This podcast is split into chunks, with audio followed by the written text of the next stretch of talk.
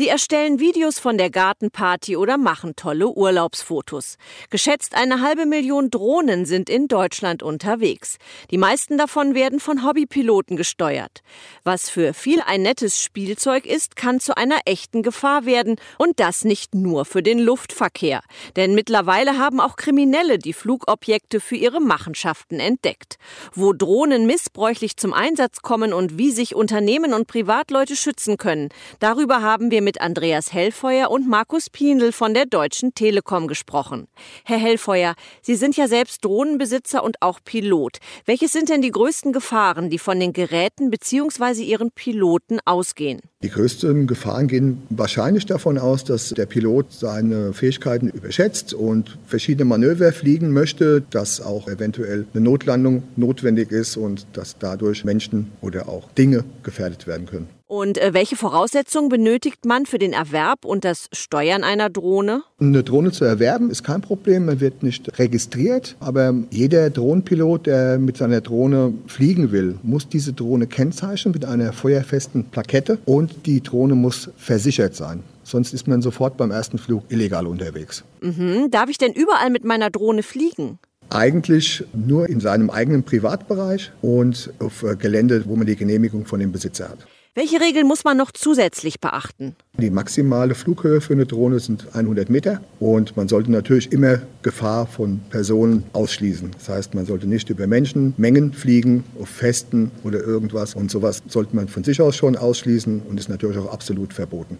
Viele Drohnen werden ja auch gewerblich genutzt. Gibt es denn dafür spezielle Auflagen? Bei der gewerblichen Nutzung, da ist der Kenntnisnachweis Voraussetzung. Das heißt, ein kleiner Drohnenführerschein. Starterlaubnis muss immer eingeholt werden und die Versicherung muss natürlich auch vorhanden sein. Andererseits werden Drohnen aber auch ganz gezielt von Kriminellen eingesetzt. Inwiefern, Herr Pienl? Der missbräuchliche Umgang mit Drohnen ist leider weit verbreitet. Wir sehen, dass es immer mehr Anwendungsfälle gibt, die den Sicherheitsbehörden Sorgen machen. Dazu zählen Industriespionage, die Verletzung an Rechten von Bildern, von Videos, geht hin bis zu Vorbereitung von Entführungen, bei denen mögliche Routen ausgekundet werden, bis hin zu Terrorismus. Wer ist davon denn betroffen?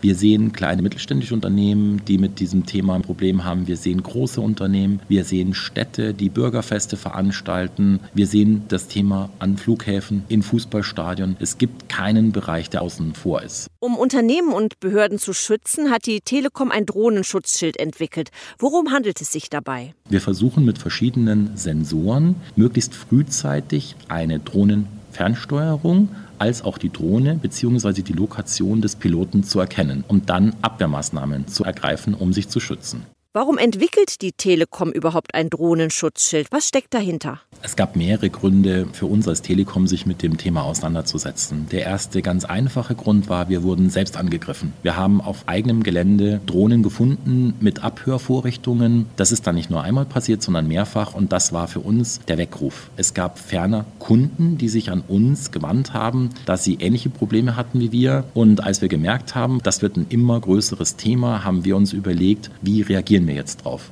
Wer nutzt das System denn bereits? Kunden des Magenta Drohnenschutzschildes sind große Automobilhersteller, Pharmaunternehmen, große Banken, Versicherungen, aber auch Städte und Kommunen. Die Bandbreite ist enorm. Nun kommen ja ständig neue Drohnen auf den Markt. Wie schaffen Sie es, das System immer auf dem neuesten Stand zu halten?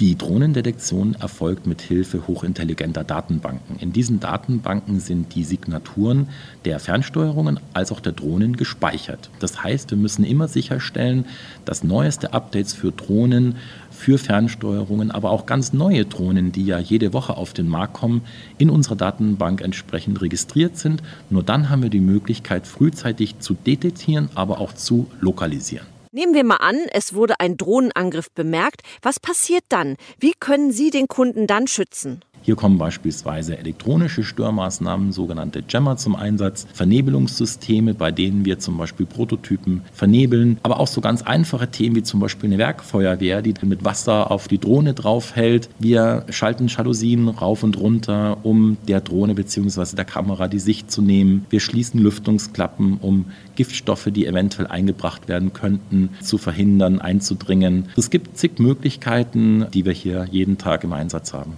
Nun darf ich ja als Privatmann solche Jammer nicht benutzen. Was kann ich aber tun, wenn über meinem Grundstück unerlaubt eine Drohne fliegt und ich mich dadurch gestört fühle?